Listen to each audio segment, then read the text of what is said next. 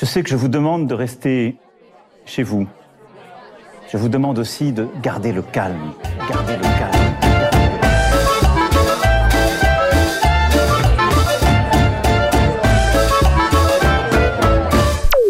Bonjour à toutes et à tous, ici Perrine, et vous écoutez Jeunesse confinée. Dans ce nouvel épisode, j'ai pu échanger avec Thomas. Il est étudiant infirmier et volontaire dans de nombreuses associations. Il a accepté de partager avec nous son expérience de confinement. Durant cette période, il a été très actif et s'est engagé d'autant plus que d'habitude. Il a fait partie de ces personnes qui ont aidé à soigner, à soutenir et à aider la population. Je vous laisse à présent découvrir son témoignage et j'espère que celui-ci vous plaira. Si c'est le cas, N'hésitez pas à partager l'épisode comme d'habitude, ainsi qu'à laisser votre avis sur les différentes plateformes d'écoute. Merci à tous et à toutes, et bonne écoute. Salut Thomas, et merci d'être euh, le nouvel invité de ce podcast. Pour commencer, est-ce que tu pourrais nous parler un petit peu de toi et te présenter? Bonjour Perrine et merci beaucoup pour euh, l'invitation dans ce podcast. Donc moi c'est Thomas Alliot, j'ai 21 ans depuis peu et je suis passionné par le secourisme, par la santé en général euh, et notamment étudiant infirmier qui passe en troisième année. Je suis par ailleurs très engagé associativement, notamment dans tout un tas d'actions solidaires, tout un tas d'actions humanitaires et tout un tas d'actions, euh, on va dire, d'éducation populaire. Super, merci beaucoup.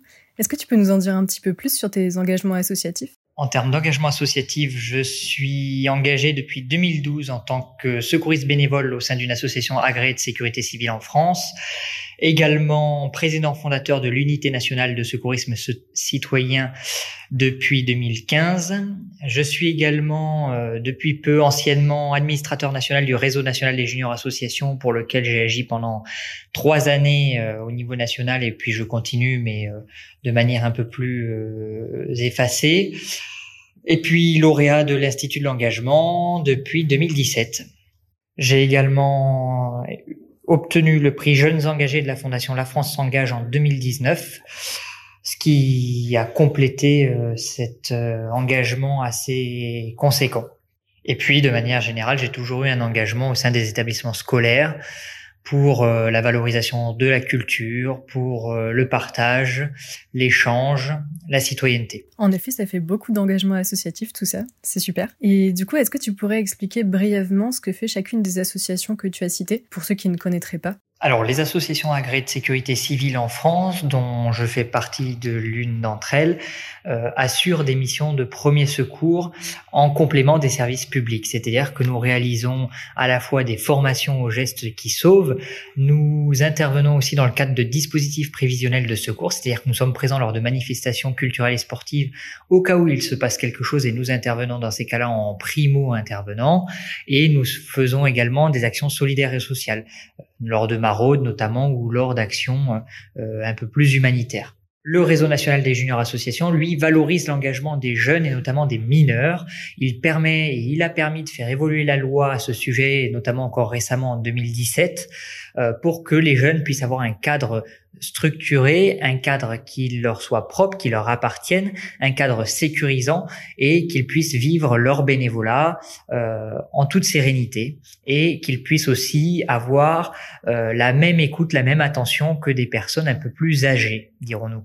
Au sein de l'unité nationale de secourisme citoyen que j'ai créée euh, avec euh, quelques autres amis, nous avons développé un concept unique et novateur en France qui consiste à créer des unités de jeunes secouristes citoyens au sein des établissements scolaires pour qu'ils puissent être formés aux gestes de premier secours, qu'ils puissent à leur tour transmettre à leurs camarades les bons gestes qui sauvent et surtout au-delà de ça, transmettre un lien de citoyenneté euh, assez nouveau, d'une façon nouvelle, avec des valeurs qui, euh, transversales euh, à, au secourisme, permettent de euh, d'aller vers le champ de la culture, le champ euh, voilà de, de, la citoyenneté, de l'interconnaissance, de euh, l'entraide, de la solidarité. Et tout ça, ça se fait grâce à tous les partenaires qui sont mobilisés autour, grâce à toutes les ressources que l'on est capable d'engager pour les jeunes. Et comme j'aime à le dire, ça finit par faire du secourisme citoyen un art, un art ben, qui est accessible à tous, euh, partout, euh, quelles que soient euh, nos différences ou nos ressemblances, dans tous les établissements scolaires, pour donner les mêmes chances de réussite et les mêmes chances de sauver une vie à tous les jeunes en France et au-delà, puisque nous préparons aussi des missions humanitaires à l'international. Et puis l'institut de l'engagement, l'institut de l'engagement, c'est c'est quelque chose de formidable qui est très difficilement descriptible tellement il est euh, hybride et, et en même temps euh, porteur de euh, d'espoir et, et, de beaucoup de valeurs. Euh, cet institut, euh, il sait faire ce que beaucoup d'institutions ne savent pas encore faire, c'est-à-dire ouvrir les portes à tout un tas de jeunes qui ne sont pas passés par les voies dessinées euh, qu'on connaît euh, à peu près tous, mais au contraire, il va repérer des talents, il va repérer des potentiels, il va repérer des personnalités qui euh, ont toutes leurs chances, ont toute leur place de faire avancer la société. Et puis enfin, au sein des établissements scolaires, j'ai occupé un certain nombre de fonctions euh, quand j'y étais, euh, à la fois membre du conseil d'administration, membre du, de la commission éducation, santé, citoyenneté, vice-président de la maison des lycéens, euh, voilà, représentant euh, académique de toutes ces actions et notamment du sport scolaire également voilà, c'était un engagement assez complet pour bien connaître le, le maillage au niveau de l'éducation nationale et c'était un plaisir que de pouvoir œuvrer euh, euh, pour mes, mes camarades euh, et pour comprendre un peu comment fonctionnait cet univers. Merci beaucoup pour toutes ces explications. du coup, je mettrai en lien dans la description toutes les associations que tu as citées, si certains et certaines sont intéressés pour aller se renseigner un peu plus, voire peut-être s'engager dans certaines d'entre elles. Donc euh, merci en tout cas d'avoir fait la description euh, plutôt détaillée de chacune d'entre elles. Et maintenant, euh, on va en venir à la question du confinement. Est-ce que tu pourrais nous raconter un petit peu comment tu as vécu le confinement et qu'est-ce que tu as fait pendant cette période? Alors pendant la période du confinement, ça a été très particulier pour ma part puisque j'ai été à demi confiné, je dirais. À l'annonce du président de la République euh, du confinement national, j'étais encore en cours à ce moment-là d'infirmier et les cours ont été suspendus. Nous devions partir en stage et nos stages ont été annulés. Euh, je suis donc euh, retourné chez moi. et je me suis mis à la disposition de tout un tas d'administrations et de services de santé pour prêter main forte dans le cadre de la crise sanitaire en cours les premiers jours, le temps que toutes les organisations fassent appel à des volontaires, j'ai accompagné un ami euh, qui est photographe reporter euh, qui a euh, documenté la crise de l'intérieur auprès du SAMU 31 et du CHU de Toulouse euh, pour aller voir ce qui se passait concrètement dans les coulisses de ces événements et comment se réadapter tout un, un réseau de soins, tout un réseau de secours. Et donc je l'ai guidé et j'ai pu voir aussi et comprendre l'ampleur des choses dans le cadre de ce reportage. Ensuite, rapidement, auprès de l'association agréée de sécurité civile dans laquelle euh, je suis, j'ai euh, participé à l'évacuation, au transport, au transfert de patients euh, contaminés par le Covid-19. Et donc, j'ai permis, avec les équipes dans lesquelles j'étais, voilà, de compléter les secours publics par les différentes demandes qu'ils nous adressaient. Dans ce cadre également, puisque j'étais en responsabilité de tout un secteur, j'ai permis d'aller à la rencontre des personnes isolées et vulnérables pour leur apporter euh, du soutien, une présence, euh, de la réassurance également, et surtout des produits de première nécessité toutes ces actions euh, du secours social étaient primordiales pendant la crise. On en a moins entendu parler, mais pour autant, euh, c'était vraiment un rôle euh, bénévole, associatif qui était majeur.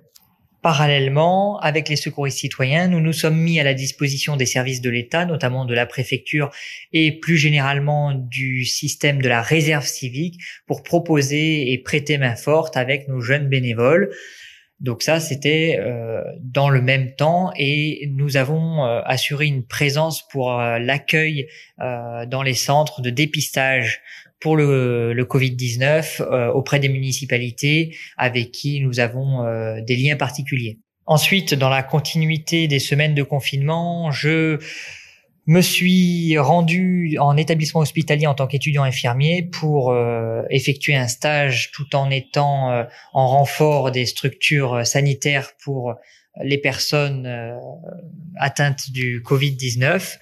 je m'étais également mis à la disposition de l'APHP, l'assistance publique des hôpitaux de Paris, grâce à leur formidable plateforme mise en place spécialement pour cette crise sanitaire qui a réuni des dizaines de milliers de bénévoles volontaires et j'ai mêlé à tout ça euh, des gardes que j'ai continué de prendre en tant que sapeur-pompier volontaire euh, dans la caserne euh, où je suis affecté. Et quand il me restait encore un peu de temps sur les autres associations où nous n'avions pas d'activité opérationnelle et de santé, euh, nous avons continué de travailler à distance euh, pour préparer notamment l'Assemblée générale du réseau national des juniors associations ou encore d'autres événements euh, qu'il fallait continuer de d'animer. Waouh, tu as vécu un confinement très occupé, dis donc. Ce n'est pas le cas de tout le monde, mais du coup, on voit bien à travers ton témoignage que bah, il était possible de s'engager dans, plein de, dans plein de domaines différents. Enfin, là, du coup, c'est surtout le domaine euh, hospitalier et, euh, et secouriste. Mais euh, du coup, vu que tu as dit beaucoup de choses, on va revenir un peu point par point dans, dans, tout, dans tout ce que tu as dit, sur tout ce que tu as dit. Et donc, du coup, d'abord, je me demande, ta formation d'infirmier, donc tu dis que le stage que vous deviez faire a été annulé à l'annonce du confinement. Et donc, en fait, votre formation, elle a été mise en, en suspens. Enfin, personne ne vous a proposé, du coup, en tant qu'étudiant infirmier, de, prêter main forte aux hôpitaux? Bien sûr qu'il nous a été proposé en tant qu'étudiant en santé, de manière générale, de nous mettre à la disposition des établissements de santé. En fonction de leurs besoins, ils nous contactaient euh, pour euh, nous demander si nous pouvions leur prêter main forte. Deux statuts possibles, celui d'étudiant qui nous permettait de valider nos stages et celui de salarié, mais qui était réalisé euh, en fonction des diplômes déjà acquis ou non. Et avec ces mises à disposition des établissements sanitaires, nous continuions de travailler nos cours puisqu'il fallait que l'on passe nos partiels euh, en mode distanciel. Donc il y avait quand même une charge de travail un peu plus euh, bureaucratique, si on peut dire, personnel à réaliser chez soi euh, pour continuer de maintenir nos connaissances et même de les approfondir. Et donc toi, en plus de tes engagements associatifs, tu as décidé aussi de te mettre à la disposition des hôpitaux ou, ou non, du coup, tu as décidé de t'engager essentiellement dans les associations avec lesquelles tu travaillais déjà je suis pas sûre d'avoir compris euh, si tu l'as déjà dit. Oui, oui, tout à fait. Je me suis mis dès le départ à la disposition des établissements hospitaliers en complément de mes engagements associatifs et divers euh, en dehors. Euh, notamment, je m'étais proposé pour renforcer l'assistance publique des hôpitaux de Paris, la PHP, avec sa fameuse plateforme de solidarité nationale et sur d'autres logiciels et applications qui étaient proposés pendant la crise. Ok, d'accord. Merci pour cette précision. Du coup, euh, j'avais pas compris que c'était dans, dans ce cadre-là. Euh, du coup, après, tu as parlé euh, du fait que tu avais accompagné un de tes amis dans un reportage photo au SAMU 31 et au CHU de Toulouse, il me semble. Et donc que tu avais vu les coulisses de la, de la mise en place des, des soins pour la crise sanitaire et de, du fait que du coup les hôpitaux et le SAMU s'étaient adaptés à cette crise qui changeait un peu leur mode de fonctionnement. Et du coup, qu'est-ce que que tu as constaté à ce moment-là? Est-ce qu'il y a des choses qui t'ont marqué, des changements que tu as vus euh, qui étaient assez flagrants? J'imagine qu'il y en avait, mais est-ce que tu peux nous décrire un petit peu euh, ce que t'as ce que t'as apporté ce reportage photo et ce que tu as pu en tirer? Ce que j'ai tiré euh, très probablement de ce reportage lors duquel j'ai pu accompagner mon ami, c'est dans un premier temps une réorganisation ultra rapide des services pour non seulement augmenter euh, les capacités, euh, être sûr d'avoir l'approvisionnement en matériel de soins en temps nécessaire, en temps utile. Donc ça, c'est déjà le premier point. Dans un second temps, ce qui m'a profondément marqué, c'est l'investissement euh, sans compter et euh, sans vraiment rien attendre en retour de l'ensemble des personnes qui ont permis de concourir à ce que tous les patients atteints par le Covid ou euh, d'autres pathologies d'ailleurs soient pris en charge dans les meilleures conditions possibles avec la meilleure qualité. Et quand je dis tous, c'est non seulement les personnels médicaux, mais c'est aussi ceux qu'on ne voit pas ou qu'on ne cite pas souvent, à savoir les secrétaires, les laborantins, les personnels de nettoyage et de ménage, tous ces gens-là ont fait un travail et se sont investis de manière exceptionnelle.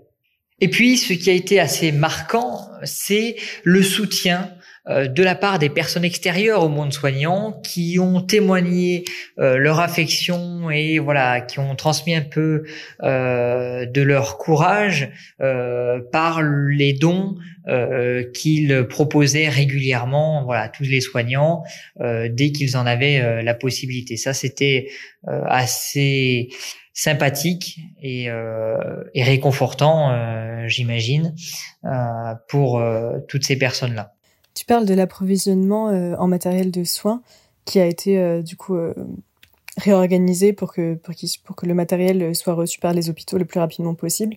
Mais enfin, il, est souvent dit dans les médias que les hôpitaux manquent de manière générale, même en dehors de la crise sanitaire, du matériel nécessaire justement aux soins des, des patients. Et il a été dit pendant la crise que bah, les hôpitaux étaient encore plus en pénurie de, de matériel qu'en temps normal. Du coup, est-ce que est-ce que c'est vrai ce qu'on entend dans les médias par rapport au matériel ou est-ce que dans certains hôpitaux, euh, ils ont réussi à être approvisionnés de manière euh, satisfaisante? Après, je sais que Toulouse, c'était vraiment pas une des zones les plus touchées par le Covid pendant le, confinement, mais euh, du coup, peut-être que c'est une exception, je ne sais pas. De mon vécu, il n'y a pas eu de manque de matériel parfois des tensions effectivement sur les stocks. Effectivement, il a fallu réapprendre à euh, gérer euh, le matériel, c'est-à-dire que euh, bien la consommation était différente, mais je n'ai pas eu à vivre de manque de matériel ni à souffrir de ce manque-là. Il se dit effectivement que par endroits il y a eu des manques et probablement oui ça a dû être compliqué puisque le temps que la chaîne logistique se mette en marche et puis euh, que tout rentre dans l'ordre et se règle comme un papier à musique, euh, il y a pu probablement, oui, avoir euh, des, des petites difficultés d'approvisionnement. En tout cas, à mon niveau et de ce que j'ai connu, voilà, des tensions sur les stocks, oui, mais pas de difficultés majeures pour être équipé et se protéger en tant que soignant ou secours sur euh, ces événements-là. Ok, merci pour ces précisions du coup. Euh, ensuite, tout à l'heure, tu as parlé euh, du fait que tu étais intervenu auprès des personnes isolées et vulnérables, que tu avais prêté main forte du coup, que tu leur avais apporté du soutien et certains certains soins, enfin pas soins mais matériels, il me semble et euh, du fait que justement ça, ça avait été beaucoup moins évoqué dans les médias, ce genre de ce genre d'intervention. Euh, Est-ce que tu peux nous en dire un petit peu plus sur euh, quelles étaient tes activités au sein de, de, de cette association? Parce qu'il me semble que c'est avec une association que tu as intervenu du coup. Et qu'est-ce que vous faisiez exactement? Dans quelles conditions? Et, et qu'est-ce que aussi, oui, très important, je pense, qu'est-ce que tu entends par personne isolée et vulnérable ces missions, oui, d'assistance aux personnes isolées et vulnérables, comme je les appelle, ce sont les personnes parfois âgées ou les personnes qui ont déjà des pathologies euh, diverses qui ne peuvent s'exposer euh, au Covid-19 et qui donc ne peuvent pas sortir à cette période de confinement de chez elles sans prendre de risques. Et donc, il a fallu qu'à un moment donné, il y ait ces petits maillons qui fassent le lien, que nous étions en tant que bénévoles secouristes, pour aller leur faire des courses, pour leur rendre visite, parce que, eh bien, euh, nous sommes humains, nous ne sommes pas faits pour vivre seuls, enfermés euh, pendant une longue durée. Et donc, euh, ben, un petit passage de notre part, tout en gardant nos distances et en étant protégés, leur permettait ben, de se confier à nous, de se rassurer, et puis de voir du monde, et ce qui permettait de maintenir ce lien social qui est nécessaire en permanence. Il y avait aussi dans ces personnes les sans domicile qu'il fallait surveiller, qu'il fallait aider, qu'il fallait continuer d'assister euh, puisque c'est ce que nous faisons au quotidien euh, lors des périodes hivernales ou caniculaires, et eh bien là, euh, il n'y avait plus personne pour les rencontrer dans la rue, et donc des missions ont été mises en place dans ce sens-là pour permettre aussi d'ouvrir parfois les centres d'hébergement pour qu'elles soient confinées à leur tour, puisque vulnérables au Covid dans les rues. Et toutes ces missions ont été mises en place en lien avec les municipalités, les centres communaux d'action sociale, les services de la préfecture qui euh, s'occupent des actions sociales, euh, pour pouvoir identifier ces personnes que qu'elles puissent elles aussi nous contacter, nous, nous identifier, nous reconnaître, et euh, enfin pouvoir compter sur nous lorsqu'elles en avaient besoin. Donc ça a été un travail vraiment de réseau, de partenaires et de travail de main dans la main. Et enfin, tu as aussi parlé euh, du coup des secouristes citoyens, les jeunes euh, avec qui tu travailles pour ton l'association que tu as créée. Euh, et du coup, tu as dit que vous étiez aussi intervenu pour prêter main forte à certains services. Et du coup, comment comment s'est mis en place ce, cette, ces interventions? Qu'est-ce que vous avez fait exactement? Et est-ce que vous avez fait des choses différentes de, de ce que vous faisiez avant le confinement euh, avec ces jeunes du coup qui sont secouristes citoyens avec toi? Comment comment s'est mis en place tout ça? Et, et, voilà, quelle était la nature de, de votre engagement? Ah oui, les jeunes secouristes citoyens ont été géniaux. Ils ont été géniaux parce que ils ont su se réinventer n'étant plus dans les établissements scolaires, n'ayant plus un rythme classique, euh, ils ont bien dû euh, continuer leur engagement malgré le confinement chez eux avec leur famille euh, et parfois avec tout ce que ça impliquait, les cours à continuer de suivre à distance, etc., etc. Et donc ils ont mené deux types d'actions. La toute première, c'est que nous avons été sollicités par euh, à la fois donc la réserve civique pour nous mettre à disposition d'autres organismes pour les aider dans leurs actions de prévention face au Covid-19 Ensuite, nous avons répondu favorablement à au moins une mairie euh, de mémoire pour euh, être présent lors de l'accueil euh, du centre de dépistage pour le Covid et faire des rappels sur les gestes barrières, ces fameux gestes dont on entend tant parler. Et ça, c'était le rôle des, des, jeunes que de se proposer pour la mise en place de ces centres pour qu'ils puissent ouvrir rapidement. Dans le second temps, les jeunes ont continué de vouloir promouvoir le secourisme et surtout de sensibiliser à l'importance de continuer de s'entraîner aux gestes de premier secours, aux gestes qui sauvent des vies. Et ils ont donc fait des petites vidéos à la fois humoristiques, drôles, euh, dédramatisantes sur les gestes qui sauvent pour dire regardez, même de chez soi, on peut s'entraîner, on peut sauver des vies. Et euh, si un voisin va mal, euh, eh bien dans ce petit périmètre d'action, nous pouvons aider euh, nos concitoyens euh, pour, euh, en cas de détresse, leur euh, sauver la vie. Et ce message-là qui a été envoyé par les jeunes a été très fort et très bien reçu. Super, c'est vraiment cool de voir que tout, type de personne a pu s'engager durant cette crise et a pu faire des choses à son échelle et avec les compétences et les moyens qu'il avait. C'est vraiment, ça remplit d'espoir, on va dire, comme message. Mais du coup, pour en revenir à toi plus personnellement, parce que là, on s'est un peu éparpillé sur tes différents engagements, mais on va en revenir à ta personne. Euh, du coup, concrètement, avec tout ce que tu as fait, parce que tu nous as parlé de beaucoup de choses, est-ce qu'il y a eu des moments, genre, euh, je sais pas, plusieurs jours consécutifs par exemple, où tu as été réellement confiné sans sortir de chez toi et, sans voir personne et, enfin voilà, le confinement que, euh, je sais pas, moi, 80% des gens sûrement ont vécu en France? J'ai été confiné au maximum, je crois de mémoire, deux ou trois jours de suite chez moi, effectivement. Euh, où j'ai euh, travaillé à distance, mais très régulièrement, c'était entrecoupé par des missions euh, par-ci, par-là. Donc effectivement, j'ai pas vraiment ressenti ce confinement comme on a pu le ressentir la population en règle générale ou comme l'a ressenti par exemple le reste de, de ma famille qui a dû travailler en télétravail ou qui est resté à domicile. Et juste pour en revenir euh, à cet espoir qui euh, a résonné euh, par le fait que chacun s'engage justement avec ses moyens et avec le temps qu'il pouvait donner au service des autres, et eh bien justement, mais c'est ça qui a fait la, ce qu'on peut appeler la réussite euh, du front face à cette crise. Euh, ce n'est pas moi, je, moi je ne suis pas un exemple ou une référence, mais c'est bien les petites euh, pierres que chacun a voulu apporter à l'édifice pour bâtir quelque chose de fort euh, qui ont permis euh, de faire face. Et ça, c'est exceptionnel, que chacun ait bien voulu mettre un peu de sa personne dans cette crise. Mais du coup, ce que je me demande, c'est, enfin, la question se pose quand même. Est-ce que tu n'as pas craint d'être trop exposé au virus avec euh, bah, tous tes engagements qui te qui te faisaient intervenir auprès de malades ou de personnes euh, à risque ou potentiellement infectées? Enfin, voilà, dans, un milieu où le virus était très probablement présent. Et enfin, tu n'as pas eu peur à un certain moment. Tu ne t'es pas dit, euh, bah, je me mets en danger. Peut-être que je devrais ralentir tout ça.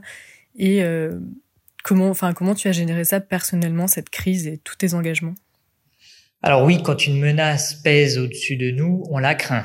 Et c'est normal. Euh, ce n'est pas normal de ne pas la craindre. Ou en tout cas, si on ne la craint pas, c'est que l'on ne se rend plus compte du danger. J'ai toujours voulu rester méfiant face à ce virus et par conséquent, je me suis protégé au maximum. Et j'avais non seulement une crainte pour moi personnellement, c'est une chose, mais surtout pour ne pas à un moment donné devenir un vecteur du virus. Parce que si je devenais vecteur, je ne servais plus à rien en tant que soignant ou secouriste. Et donc effectivement, il y avait toujours cette petite peur, mais qui était contrebalancée par le fait que euh, je pouvais me protéger avec des équipements adaptés et suffisants. Dans les quelques messages que nous avons échangés avant d'enregistrer le podcast, tu m'as parlé du fait que euh, ça avait été super enrichissant pour toi de vivre cette crise de l'intérieur parce que tu avais pu comprendre les enjeux d'une crise sur différents plans. Est-ce que tu peux nous préciser un petit peu ce que tu entendais par là et quels sont euh, les enjeux d'une crise que tu as pu euh, que tu as pu identifier et comment ça se passe de l'intérieur? Très enrichissant, en effet. Sur plusieurs aspects, sur euh, l'ensemble des enjeux.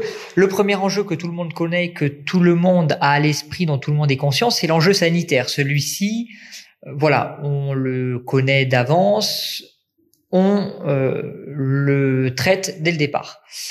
Le deuxième enjeu, il est économique. Le deuxième enjeu économique que j'ai plus ou moins découvert au travers de cette crise, c'est que parfois, eh bien, euh, en tant que euh, bon manœuvrier, si je puis dire, en bas de l'échelle, je réfléchissais à pouvoir prêter main forte bénévolement sans penser à d'éventuels euh, retombées financières de façon positive ou négative, hein, peu importe, mais euh, ça c'est des choses que les hiérarchies ont rapidement pensé et n'ont pas du tout euh, occulté. Euh, très vite, ils ont pensé au chiffrage de devis.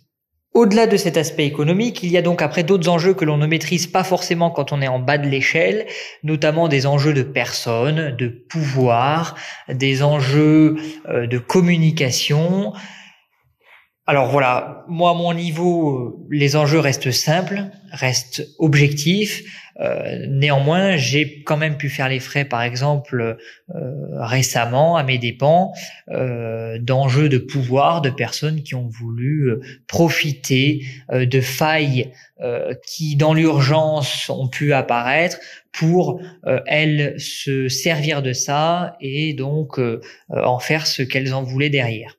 Bon, ça c'est des enjeux un peu plus négatifs, un peu plus péjoratifs, qu'il est qu'il est pas intéressant de mettre en avant, mais dont il faut quand même parler.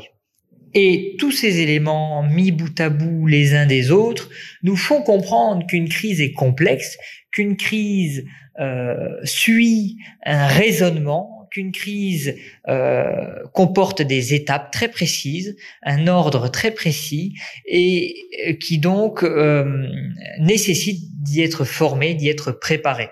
Et moi, en tout cas, en personne de terrain, euh, j'ai apprécié euh, pouvoir aller trouver ces limites-là, euh, pouvoir aller essayer de dépasser les limites parfois pour agir dans l'intérêt commun euh, et dans le bien commun, c'est cette notion qui, qui, est de plus en plus euh, répandue. Tu m'as aussi dit dans les messages que euh, tu t'attendais à un retour euh, après le confinement différent de ce que tu as vécu, que, tu t'es rendu compte qu'en fait tu avais perçu les choses différemment euh, que beaucoup de personnes et, euh, et, que tu avais été déçu de la part de quelques organismes qui ne se sont pas adaptés, euh, enfin qui auraient pu saisir l'opportunité qu'a offert le confinement de changer certaines choses et qui ne l'ont pas fait. Du coup, est-ce que tu peux un petit peu nous détailler cette, cette déception et, et, et, ce à quoi tu t'attendais en fait après, après le confinement? Oui, c'est-à-dire que je ne maîtrisais pas l'ensemble des enjeux et des aspects à ce moment-là d'une crise. Et lors d'une crise, il y a un phénomène qui fait que nous avons tous le regard tourné vers un même objectif commun partagé. Et donc, on s'unit tous, quelles que soient les différences, quels que soient les égaux. Et à un moment donné, on se serre les coudes et on dit, on y va, on avance, on va dans la même direction.